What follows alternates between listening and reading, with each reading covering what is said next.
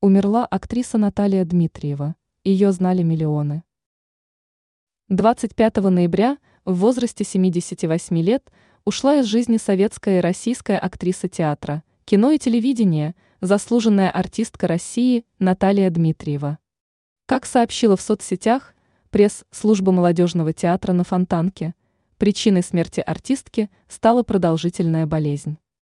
Наталья Дмитриева – родилась в Ленинграде 28 июня 1945 года. В 1968 году окончила ЛГИТ-МИКа. В том же году была принята в труппу Ленинградского театра им Ленинского комсомола, где прослужила до 1979 года. В 1979-1980 годах служила в театре имени Ленсовета – в 1980 году перешла в молодежный театр на Фонтанке.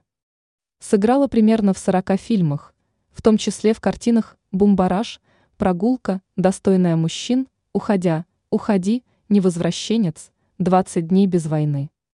В 1996 году была удостоена звания заслуженной артистки России.